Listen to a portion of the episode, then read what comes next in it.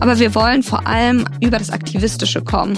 Positiv aktivistisch eigentlich Menschen dazu inspirieren, dass sie Lust haben, etwas zu verändern und dass sie bei sich individuell gucken, was ist es denn, was ich persönlich beitragen möchte in diesem Thema. Welche Auswirkungen hat die Digitalisierung aufs Klima? Ist grüner Wasserstoff unsere Rettung? Und welche Verantwortung tragen dabei Unternehmen? Diese und weitere Fragen zur Zukunft der Energie beantworten wir in diesem Podcast. Impulse, der Energiepodcast mit Martin Bunnemann. Präsentiert von Avacon.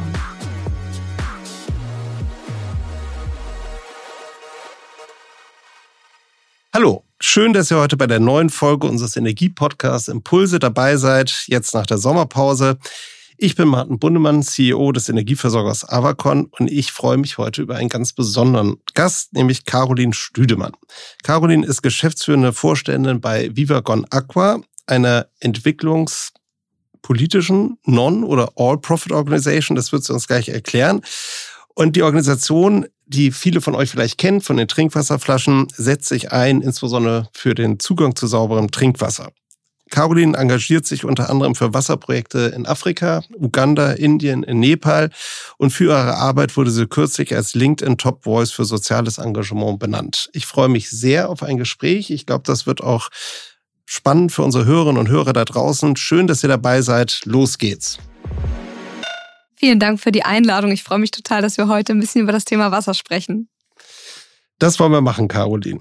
Bevor wir einsteigen in die Materie, magst du vielleicht dich persönlich und eure Arbeit, eure Organisation noch ein bisschen vorstellen? Ja, die Einleitung war doch schon mal ganz gut. Du hast eigentlich ganz gut erklärt, was wir machen.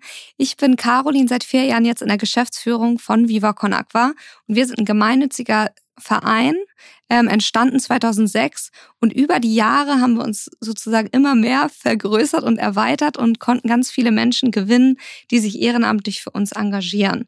Und das hat auch dazu geführt, dass Viva Con Aqua immer bekannter geworden ist. Unser Kernziel ist es, jedem Menschen Zugang zu sauberem Trinkwasser zu ermöglichen. Denn noch immer ist es so, dass weltweit 489 Millionen Menschen gar keinen Zugang zu sauberem Trinkwasser haben. Und das ist für uns eine große Vision, das zu verändern und dazu beizutragen, dass Menschen den Zugang zu Wasser erhalten. Und dafür machen wir ganz, ganz viele bunte Aktionen. Du hast ja eben schon gesagt, Non-Profit, All-Profit. Wir sind ganz klar eine All-Profit-Organisation, weil unser Ziel ist, dass alle Menschen von unserem Engagement profitieren werden.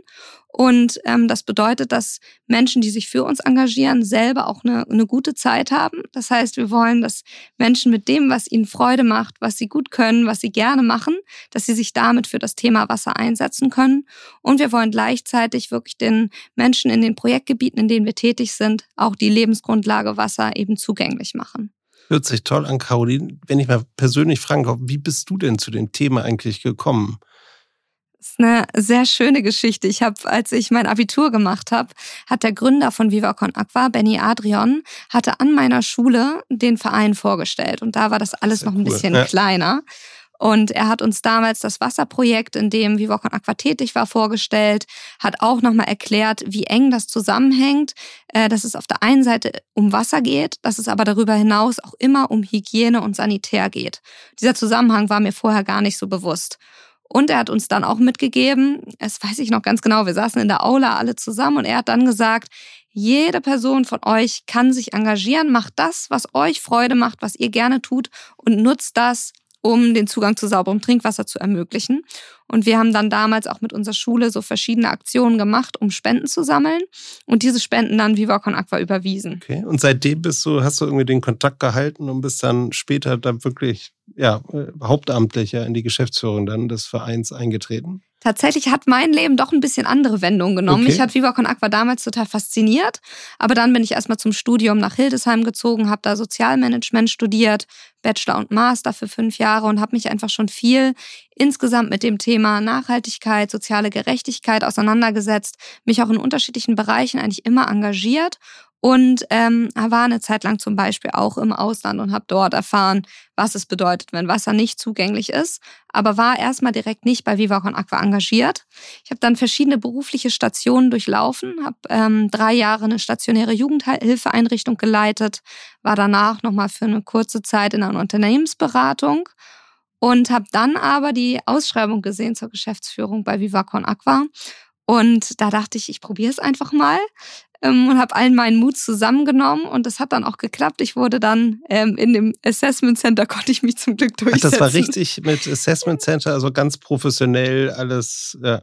ja. Cool.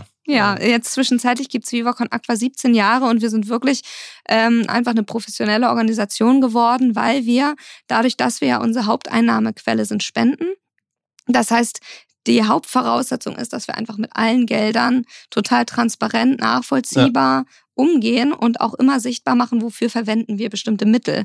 Und um sozusagen Mittel auch gut verwenden zu können, ist sowas wie eine interne Effizienz total wichtig. Interne professionelle Abläufe sind ja die Hauptvoraussetzung dafür, dass Menschen uns vertrauen und uns spenden und wollen. wirklich Geld geben. Ne? Genau. Ja. Und deswegen findet man zum Beispiel auch auf unserer Homepage unseren Jahresbericht mit allen Zahlen und man kann dann immer genau nachvollziehen, für Wie welche Projekte werden die Gelder ja. verwendet.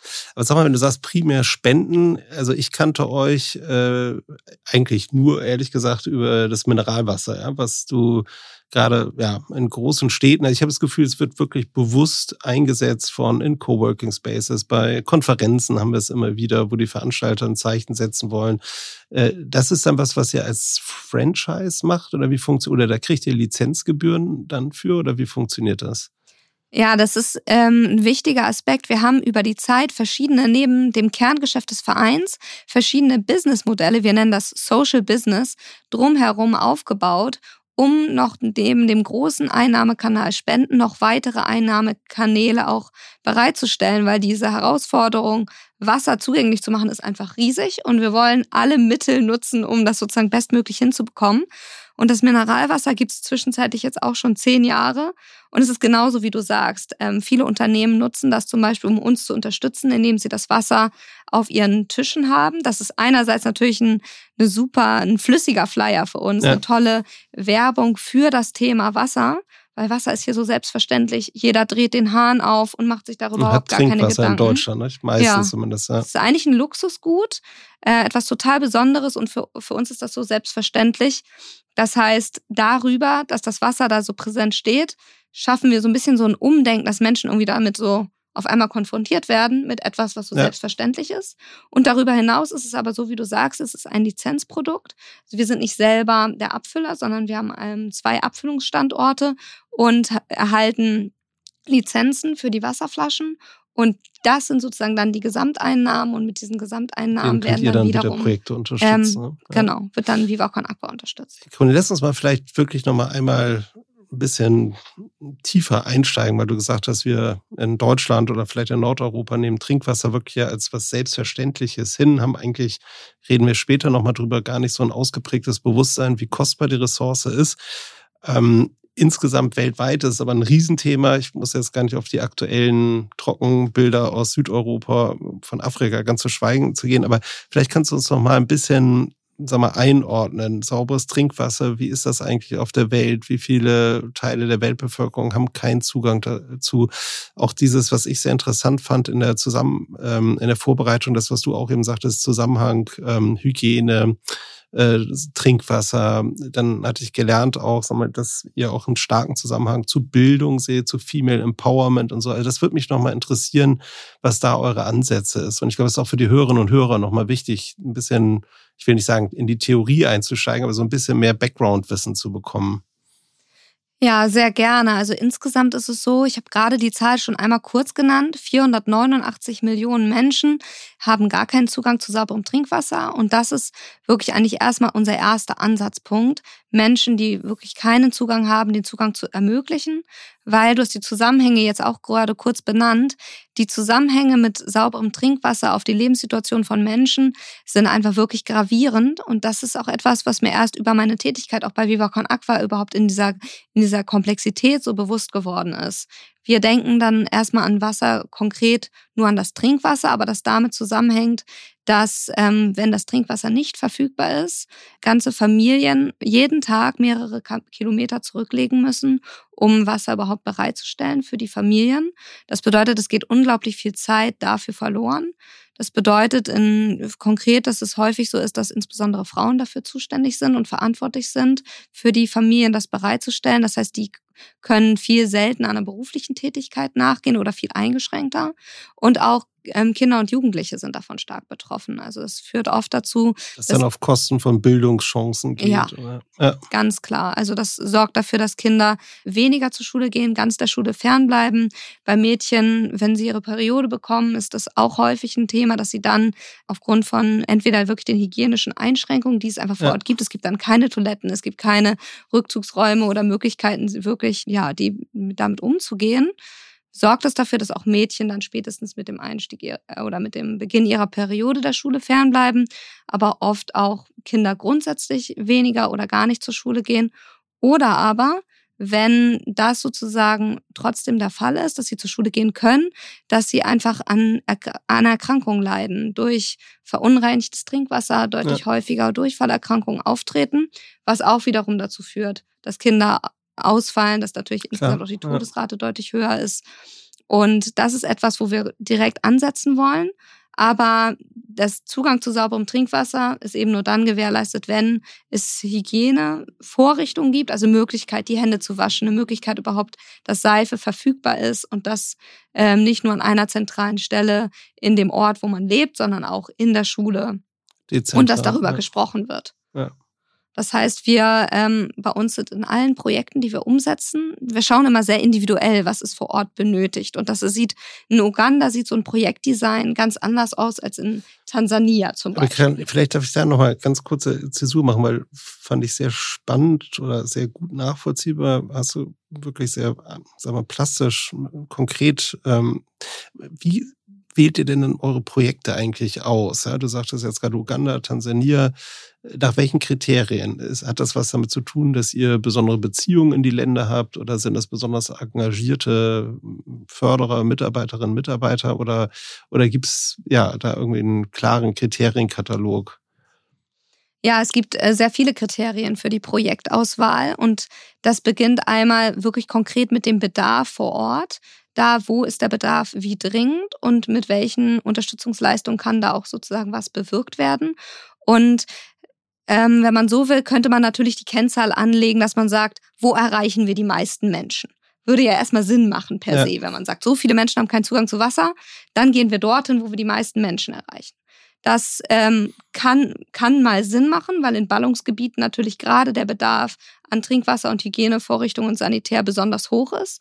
Gleichzeitig führt es aber auch dazu, dass besonders marginalisierte Gruppen oder Menschen mit Einschränkungen zum Beispiel besonders benachteiligt werden, ja. weil die sowieso schon Schwierigkeiten haben, an Wasser zu gelangen. Und die werden dann sozusagen doppelt benachteiligt, wenn sie in diesen Projektdesigns gar nicht berücksichtigt werden. Das heißt, wir verfolgen auch den Ansatz, nennt sich Leave No One Behind, auch wirklich zu schauen, gerade ja. auch die Schwächsten der Gesellschaft auch mit zu berücksichtigen und zu schauen, wie können wir inklusive Projekte eigentlich bauen, die dazu führen, dass auch Menschen mit Behinderung oder mit anderen Einschränkungen trotzdem die Wassersanitär- und Hygienevorrichtungen nutzen ja. können.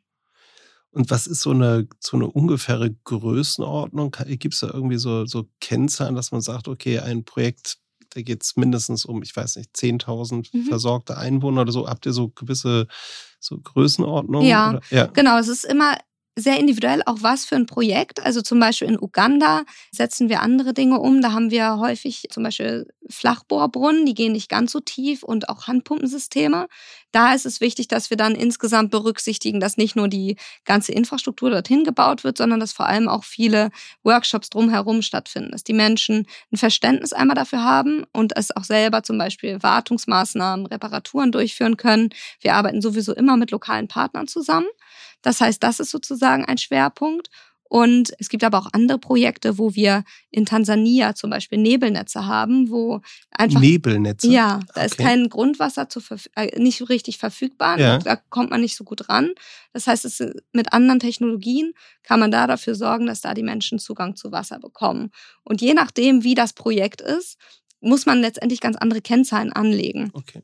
In Äthiopien zum Beispiel ähm, haben wir so ein riesen Bohrgerät, was wirklich man sich vorstellen kann wie so eine große Maschine eigentlich, wirklich wie so ein riesen ja. LKW, weil das Grundwasser so tief liegt dort in der Amhara-Region, wo wir tätig sind. Und dort haben wir ein Projekt, das jetzt über, mehr, über insgesamt sechs Jahre läuft, wo wir insgesamt 200 Bohr, Bohrmaßnahmen durchsetzen und umsetzen, Und da können wir dann auch immer so einen Know-how-Transfer natürlich haben, weil wir, wenn wir eine gesamte Region stärken, dann sorgen wir dafür, dass insgesamt die Menschen voneinander lernen können, auch bestimmte mhm. Dinge, die an dem einen Standort funktioniert haben, direkt beim anderen angewendet werden können. Das heißt, um nochmal auf deine Frage zurückzukommen, wir versuchen wirklich auch diese Lerneffekte zu nutzen. Wir versuchen langfristige Projekte aufzubauen und wir versuchen aber immer, ähm, oder es ist ein hoher Anspruch, dass diese Projekte auch komplett eigenständig und selbstständig langfristig funktionieren. Weiterleben können. können. Ne? Also, genau, dass, wenn das ihr euch dann quasi rauszieht, dass das dann sich selbst trägt. Genau. Sag mal, genau. und die äh, lokalen Autoritäten, Verwaltung, äh, Organisationen, äh, unterstützen die das? Nehmen die das auf, positiv auf als Impuls? Oder wie, wie ist da die Zusammenarbeit vor mhm. Ort? Ähm, wir haben so eine Philosophie, dass wir versuchen, all, eigentlich alle Stakeholder vor Ort wirklich intensiv in das Projektdesign mit einzubeziehen. Das sind einmal die lokalen Partnerorganisationen, mit denen wir arbeiten, die eine sehr hohe Expertise auch haben, was es vor Ort konkret benötigt, die auch die, das gesamte Dienstleistungsnetzwerk dort vor Ort haben. Aber wir arbeiten genauso auch mit Regierungen zusammen, weil es natürlich total relevant ist, dass auch die Regierung vor Ort äh, einmal diese Notwendigkeit nicht nur anerkennen, sondern auch gleichzeitig tätig sind, das mit zu verändern und da auch finanziell mit beisteuern, dass es sozusagen nicht nur von extern umgesetzt wird, sondern dass wir da konkret auch darauf Wert legen, dass es da Finanzierung von unterschiedlichen Stellen gibt. Das sorgt natürlich am Ende dazu, äh, dafür, dass wir auch einen Hebeleffekt auf unsere Spenden haben. Wenn wir zum Beispiel über institutionelle Förderung ähm, ein größeres Budget für unsere Projekte erreichen können oder aber durch Positiv. Beiträge, ja.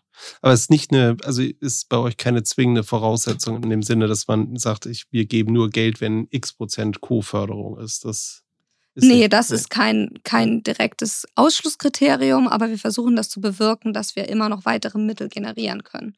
Und neben der reinen Mittelgenerierung versuchen wir auch einfach insgesamt das Thema Wasser total präsent zu machen. In Deutschland, aber auch überall in den Projektgebieten, in denen wir aktiv sind.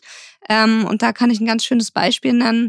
In Mosambik haben wir da mit den bekanntesten Künstlern und Künstlerinnen des Landes zusammengearbeitet, die dann zum Beispiel auf den Bühnen, wenn die ihre großen Auftritte haben und die Menschen von überall her anreisen, um diesen einen Künstler zu sehen, dann steht er vorne und bindet sich dann so ein Schild um von, was er bei Viva Con Aqua bei der Kampagne gesehen hat, Water is a Human Right. Ja. Und erzählt den Kindern auch, warum es wichtig oder den Jugendlichen, die da sind, warum es wichtig ist, auf die Hygiene zu achten, worauf man achten muss, wenn man Wasser holt, dass die Gefäße auch gereinigt und gewechselt werden, dass man vor dem Kochen einfach bestimmte Dinge berücksichtigt.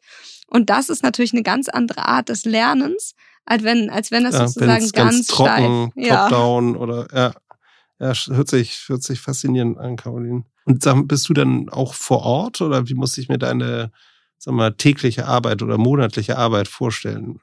Ja, als ähm, Geschäftsführung des Vereins ist natürlich insgesamt sind alle Bereiche so in meinem Blick und ich versuche insgesamt einen Rahmen eigentlich so gut bereitzustellen, dass wir auf der einen Seite qualitativ hochwertige Wasserprojekte umsetzen können und auf der anderen Seite auch im Inland Sensibilisierungsarbeit machen, weil wir auch in Deutschland die Menschen stark für das Thema, für das globale Thema Wasser sensibilisieren wollen, auf eine positive, freudvolle Art und Weise mit viel Musik, Sport und Kunst. Und das ist eigentlich fast eine klassische Geschäftsführungstätigkeit, dass ich schon einfach das Gesamtgeschäft im Blick behalte. Und ähm, mein Führungsstil ist aber sehr partizipativ. Also ich versuche wirklich stark meine Teams mit einzubeziehen und ähm, vor allem dort auch die Entscheidungen treffen zu lassen, wo die höchste Expertise ist. Und mhm. gerade in dem Wasserprojekte-Team, da habe ich so gute Experten und Expertinnen, die so genau wissen, mit welchen Partnern Projekte besonders erfolgsversprechend sind, wie wir ein Monitoring machen müssen, wie wir die Nachhaltigkeit bestmöglich gewährleisten können. Das heißt, mit denen bin ich einfach in Abstimmung bei den Projektumsetzungen und die sind dann aber konkret auch in der Verantwortung auszuwählen, welche Projekte das Sinnvollste sind. Und bei dem Ansatz, wir haben es eben kurz angeschnitten, aber es finde ich auch toll, wenn du es nochmal erklären würdest. Ihr folgt immer dem sogenannten Wash-Ansatz, wenn ich das richtig verstanden habe. Ne? Vielleicht kannst du das genau, auch nochmal sagen. Also Sanitär und Hygiene. Ja. Ähm, das gehört immer zusammen als Dreiklang. Das heißt, in manchen Projekten liegt der Fokus zum Beispiel auch konkret auf dem Bau von Toiletten weil dort die Wasserversorgung so weit gesichert ist. Aber dadurch, dass es keine Sanitärvorrichtung gibt, ähm, wird, das Grundwasser immer wieder verkeimt und verdreckt, weil bestimmte Fäkalien dann einfach ins mhm. Grundwasser absinken. Und das ist natürlich ein Ansatz zu sagen, wir gehen dann vor allem darauf, die Sanitärkomponente zu stärken. Und da geht es nicht nur um den Bau von Toiletten. Das ist sozusagen sogar diese Infrastrukturmaßnahmen sind sozusagen noch das Leichteste. Die Herausforderung ist eigentlich eher eine Verhaltensänderung auch zu bewirken und ein Umdenken zu schaffen, dass Menschen überhaupt wissen, wie da der Zusammenhang zwischen Sanitär und Trinkwasser ist und dann insgesamt auch gerade Kinder und Jugendliche ganz selbstverständlich schon mit neuen Gewohnheiten aufwachsen, dass sie ganz selbstverständlich nach der Toilette die Hände waschen. waschen. Genau. Das ist leider bei meinen Kindern auch keine Selbstverständlichkeit, aber das ist ein anderes Thema. Du, wenn, jetzt haben wir jetzt noch ein bisschen geguckt, sehr stark Afrika-Fokus. Ist das euer primärer Fokus oder seid ihr auch in anderen Regionen der Welt aktiv? Mhm, Und habt ihr eigentlich auch Projekte in Europa oder ist Europa eigentlich eher der Ort, wo ihr Spenden sammelt, wo ihr Aufklärungsarbeit leistet, wo ihr sensibilisiert, politische Unterstützung organisiert? Mhm. Ja, das hast du eigentlich schon ganz gut benannt. Wir versuchen gerade im, im, europäischen und deutschsprachigen Raum einen großen Fokus insgesamt auf die Sensibilisierung für Wasser zu setzen. Und wir wollen da aber auch das Narrativ drehen. Denn häufig wenn man über, jetzt sieht man es jetzt gerade wieder in den Medien, äh, wir sehen, dass die Grundwasserspiegel sich verändern, dass, es, dass mehr Dürren auftreten, dass wirklich auch der Zugang sich auch hier mehr einschränkt und es herausfordernder wird. Und dann wird in den Medien immer sehr stark auch das Angstnarrativ bedient und mhm. irgendwie sehr mit diese Ängste auch ganz stark in den Vordergrund gestellt. Und wir verfolgen die Philosophie, dass wir da fest daran glauben, der festen Überzeugung sind, Veränderungen treten eigentlich dann an, wenn Menschen sich positiv motiviert fühlen, dass sie etwas verändern können und dass sie sich selbst wirksam fühlen in der Veränderung. Das heißt, Selbstwirksamkeit ist für uns ein Riesenanliegen.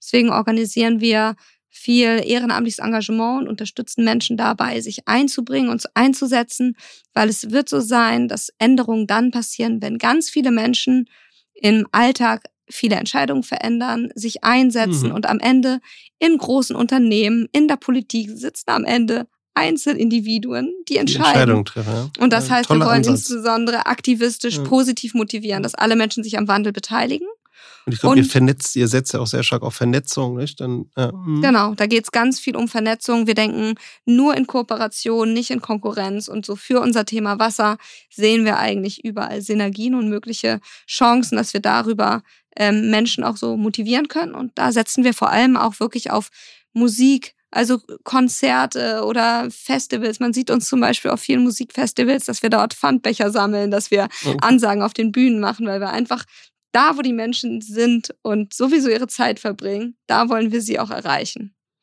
Und die Projektumsetzung findet hauptsächlich ähm, im ostafrikanischen Raum statt. Wir haben da schon Schwerpunktgebiete, weil sonst einfach zu viel Energie verloren geht, ja. wenn man überall nur ein kleines Projekt macht. Das versuchen wir zu bündeln. Es gibt aber auch im asiatischen Raum spezifische Projekte. Zum Beispiel in Nepal sind wir sehr aktiv an bestimmten Schulen.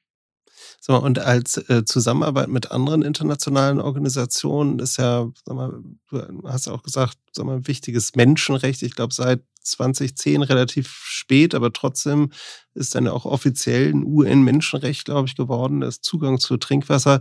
Gibt es da auch eine sag mal, institutionalisierte Zusammenarbeit oder ist das nur Case by Case irgendwie? Ähm, das beginnt immer mehr, dass wir auch da versuchen, auch politische Einflussnahme zu machen, weil das natürlich in dem Moment, in dem es im Koalitionsvertrag mit aufgenommen wird, dass die Förderung von SDG 6 ein wichtiges Ziel ist, dann hat das natürlich auch insgesamt gesehen eine Hebelwirkung. Aber wenn man so will, sind wir politisch wenig aktiv. Auch wenn natürlich wir machen diese Statement-Kampagne What is a Human Right? Das ist ja eigentlich hochpolitisch und auch in bestimmten Kontexten, auch gerade im internationalen, sind wir natürlich auch immer in politischen Zusammenhängen irgendwo aktiv. Aber wir wollen vor allem über das Aktivistische kommen. Positiv mhm. aktivistisch eigentlich Menschen dazu inspirieren, dass sie Lust haben, etwas zu verändern und dass sie bei sich individuell gucken, was ist es denn, was ich persönlich beitragen möchte in diesem Thema ich, Caroline, wenn ich darf, würde ich nochmal so ein bisschen auch, sag mal, meine Perspektive mit einblenden. Sag mal, ich habe natürlich einen sehr starken Fokus hier auf, auf Wasserwirtschaft in Deutschland. Ist nicht unser primäres, äh, primärer Geschäftszweck. Wir sind eigentlich ein Energieunternehmer, wir haben ein relativ großes wasserwirtschaftliches Unternehmen auch, was sag mal, mich schon zunehmend beschäftigt, weil wir auch hier in Deutschland sehen, Themen, die wir früher oder die vielleicht auch draußen normaler Konsument für selbstverständlich hält, das ist eben, dass auch in Niedersachsen super wasserreiches Land eigentlich in den Sommermonaten Wasser knapp wird. Ja, das heißt Konkurrenzsituation bei der Beregnung von landwirtschaftlichen Flächen gibt, dass die Talsperren im Harz Füllstände haben, die kritisch sind, etc. Also das ist, man merkt, das ist ein Thema, was nicht nur irgendwo ganz weit weg passiert, sondern was uns auch, glaube ich, in Deutschland immer mehr sag mal, beschäftigen wird. Uns als Firma beschäftigt sehr. Wir glauben einfach, dass das Thema Wasser, Nachhaltigkeit, zusammengedacht immer wichtiger werden wird in den nächsten Jahren, auch hier bei uns. Ähm, und äh, deswegen wir, führen wir so unser Wassergeschäft, was wir lange Jahre unter einer anderen Marke, Purena, geführt haben, wollen wir jetzt zum 1. September umbenennen in Richtung Avacon Wasser, um auch das ganze Wasserthema stärker an unser Kerngeschäft heranzuführen. Jetzt sagte ich gerade mal, dieses Thema Konkurrenzsituation, haben wir ausreichend äh, Trinkwasser, haben wir öffentliche Daseinsvorsorge, also wie lange können wir eigentlich Zugang zu Trinkwasser gewährleisten? Beschäftigt ihr euch damit politisch eigentlich auch in Deutschland oder ist das, ist das nicht so stark bei euch im Fokus?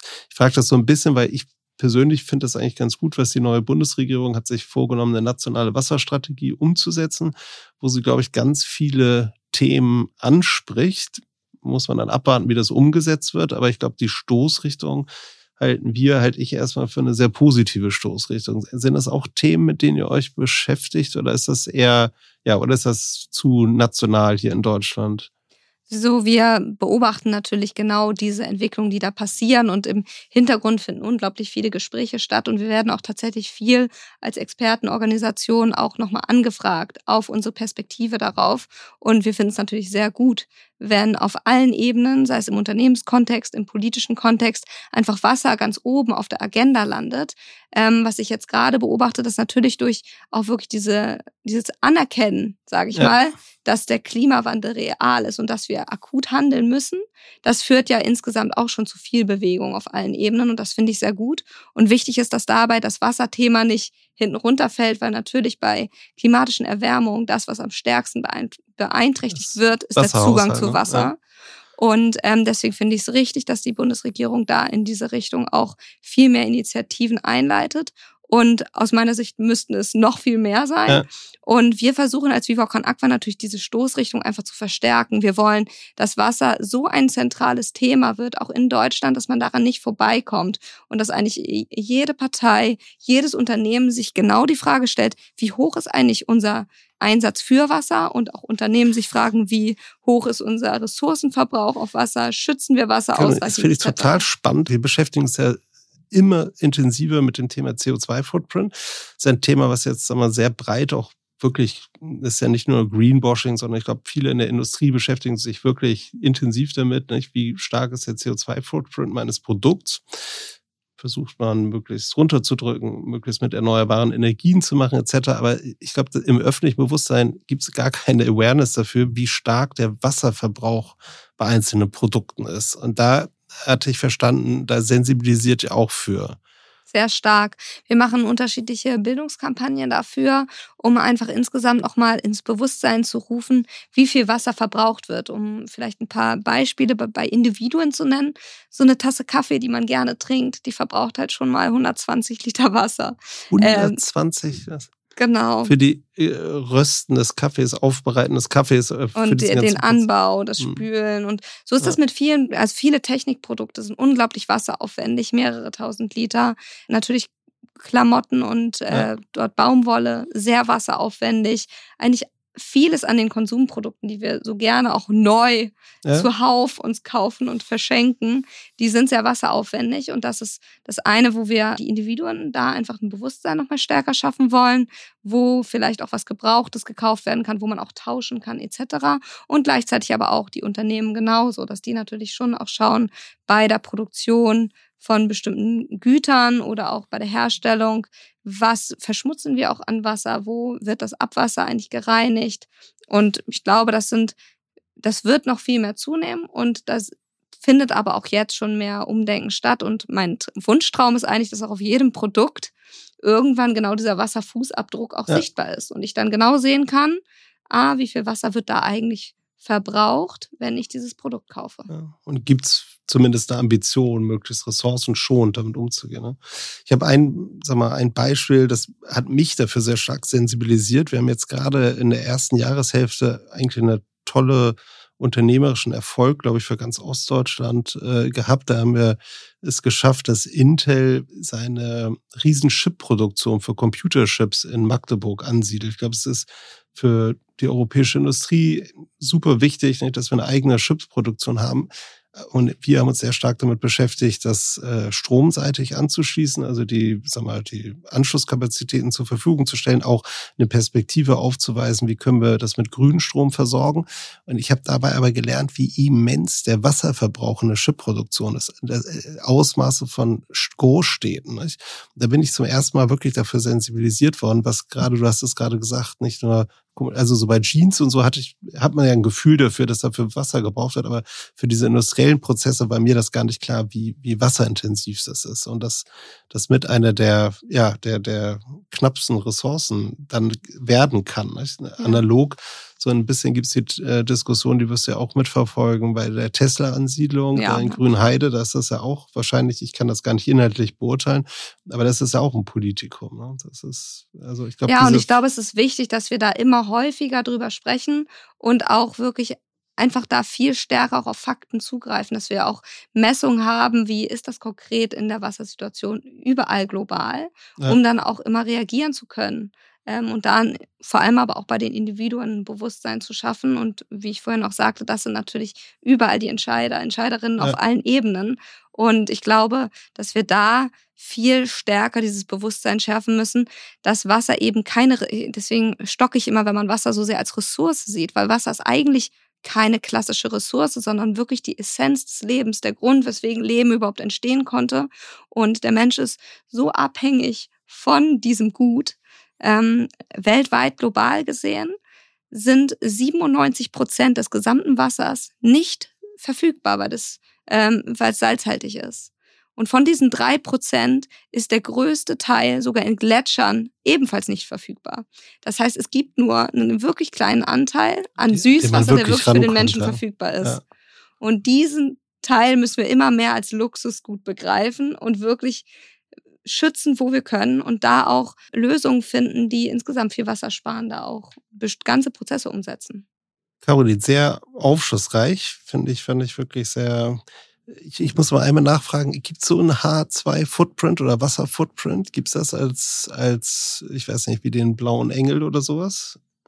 Ähm, noch nicht, aber das okay. wäre auf jeden Fall etwas, was wir als Viva Con Aqua schon auch gerne äh, umsetzen wollen. Aber es ja. gibt ganz viele Möglichkeiten, wie Unternehmen auch ganz konkret das Thema auch angehen können und da ein Bewusstsein schaffen können. Wir arbeiten auch viel mit Kooperationspartnern zusammen, die auch sagen, Wasser ist das Zukunftsthema und wir wollen uns damit beschäftigen und immer mehr Mitarbeitende wollen, die, dass wir als Unternehmen unsere Nachhaltigkeit erhöhen und dass es eben kein Greenwashing ist, sondern dass wir uns ernsthaft damit auseinandersetzen.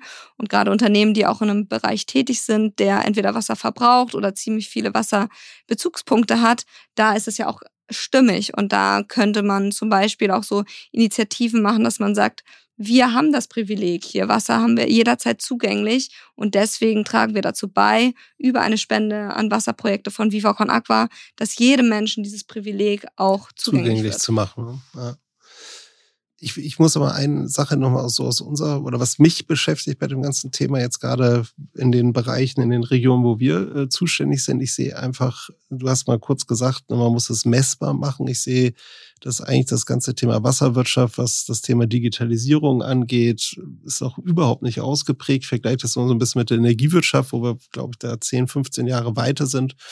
Äh, das gibt's kaum. Ich glaube auch, dass wir auch in Deutschland hohen Reinvestitionsbedarf haben. Es müssen immer mehr Grundwasserbrunnen gebaut werden, es müssen Wasseranlagen neu gebaut werden, modernisiert werden etc. Also da, da kommt auch aus meiner Perspektive auch in Deutschland nochmal so in der nächsten Dekade einfach ein Kostenthema dazu bei der Bereitstellung vom Wasser, auch mit einer sozialen Komponente. Wenn ich jetzt gerade denke, wie hoch die Energie Preise jetzt gerade gehen und die Bevölkerung belasten. Also das, ich glaube, so dieses Thema günstige Bereitstellung von sauberem Trinkwasser, das wird auch in Deutschland, das ist etwas, was wir lange Jahre wirklich immer als selbstverständlich hingenommen haben.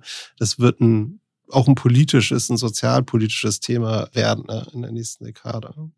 Ja, und umso wichtiger eigentlich schon wirklich Stand jetzt heute anzufangen, Wasser als das wertzuschätzen, was es eben ist. ist. jetzt auch noch kannst. Ne? Ich glaube, du kannst das viel besser beurteilen, Caroline, aber ich glaube, jetzt könnte man eben auch nochmal vorausschauend agieren und vielleicht einige Entwicklungspfade einschlagen, ne, um sag mal, das ganze Thema möglichst ressourcenschonend dann in der Zukunft zu haben. Was ich halt interessant finde, ist manchmal so ein Denken, eine Technik wird es lösen oder wir brauchen da noch zukünftige vielleicht Weiterentwicklungen oder so. Und das glaube ich gar nicht unbedingt, weil vieles wissen wir auch Stand jetzt. Und ich glaube, auch mit einigen Dingen können wir heute anfangen. Und natürlich kann es auch da parallel auch Weiterentwicklungen geben. Aber ich glaube, gerade in dem Bereich wirklich Schutz der wichtigen Ressource Wasser können wir Stand heute anfangen. Ja. Also ist aus deiner Sicht oder aus eurer Sicht eher ein mentales Thema, ein Bewusstseinsthema, Awareness, als ein wirklich irgendwie ein technologisches ja. oder Innovationsthema. Ja. Ne? Ja. Caroline, hast du noch Themen, die du noch ansprechen willst. Ich hätte noch eine spezifische Frage, weil mich das wirklich interessieren würde, ob ihr euch damit beschäftigt, was man immer mal wieder liest, ist dieses Thema Entsalzungsanlagen, gerade sagen wir in wasserarmen Regionen. Das wird dann auch teilweise diskutiert unter dem Gesichtspunkt, der verbraucht unheimlich viel Energie, ist deswegen schwer zu realisieren. Dann gibt es aber auch wieder Leute, die sagen, komm, gerade in den Regionen habe ich eigentlich strukturell viele erneuerbare Energien. Ist das ein Thema, mit dem ihr euch beschäftigt? Wir versuchen insgesamt in unserem Projektdesign auch immer wieder neue, innovative Technologien somit einzubeziehen. Ich habe ja vorhin von diesen Nebelnetzen zum Beispiel gesprochen. Und so schauen wir immer, was ist lokal das, was am meisten Sinn macht und wirklich langfristig die beste Umsetzung ist. Und deswegen würde ich da gar keine Technologie ausschließen. Wichtig ist, glaube ich, vor allem, dass es lokale Expertise vor Ort gibt oder die zumindest dann aufgebaut wird.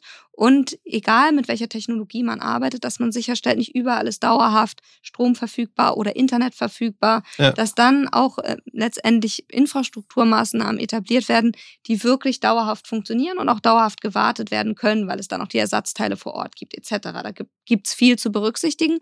Aber dann an, an sich, um den Zugang möglich zu machen, könnte man da ganz unterschiedliche Wege wählen.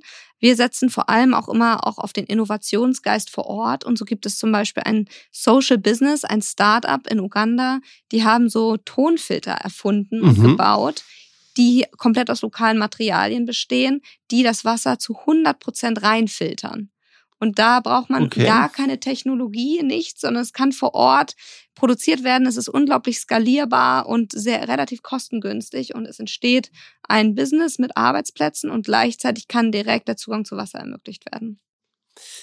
Liebe Caroline, jetzt zum Abschluss nochmal eine Frage. Was hast du dir noch vorgenommen für Viva Con Aqua? Was ist so deine Vision für die nächsten Jahre? Wo willst du euch noch hin entwickeln? Für mich ist ganz klar, dass ich Wasser richtig zum zentralen Thema weltweit machen möchte mit Viva Con Aqua gemeinsam. Ich glaube, mein Commitment für den Verein steht für immer. Ich liebe meine Arbeit und ich liebe das Thema, wofür wir uns einsetzen. Wir möchten vor allem dafür sorgen, dass sich immer mehr Menschen ehrenamtlich für Viva Con Aqua engagieren. Derzeit sind es ungefähr 6000. Ähm, diese Zahl wollen wir wirklich mit jedem Jahr noch erhöhen. Wir wollen ganz viele Spender und Spenderinnen gewinnen, die auch sagen, ich möchte gerne dauerhaft regelmäßig für dieses wichtige Thema Wasser spenden. Einerseits, um den Zugang zu Wasser zu ermöglichen und aber auch, um gerade auch in Deutschland für das Thema Wasser zu sensibilisieren. Caroline, ich glaube, bei mir zumindest, bei Avacon, ich hoffe auch bei vielen Hörerinnen und Hörern da draußen hast du heute einen ganz starken Impuls gesetzt Richtung Fördermitgliedschaft. Von daher ähm, hoffe ich, dass sich das auch für euch in diesem Sinne gelohnt hat. Ich danke dir ganz, ganz herzlich für deine Zeit. Vielen Dank, dass du zu uns gekommen bist. Ich fand es sehr interessant, Einblick in deine Arbeit zu bekommen und ich fand auch die Leidenschaft, mit der du das hier rübergebracht hast, das fand ich wirklich toll. Ähm, das war's heute für uns. Wir hören uns hoffentlich äh, bald wieder in der nächsten Folge. Herzliche Grüße, bleibt gesund und auf bald. Mir hat es auch total viel Spaß gemacht und ich habe gute Nachrichten. Auch als Unternehmen kann man Fördermitglied werden. Darüber können wir einfach nochmal sprechen. Sehr gut. Impulse, der Energiepodcast mit Martin Bunnemann. Jeden ersten Dienstag im Monat. Damit ihr keine Episode mehr verpasst, abonniert jetzt diesen Podcast. Außerdem freuen wir uns über eure Bewertung. Bis zum nächsten Mal. Dieser Podcast wird produziert von Podstars bei OMR.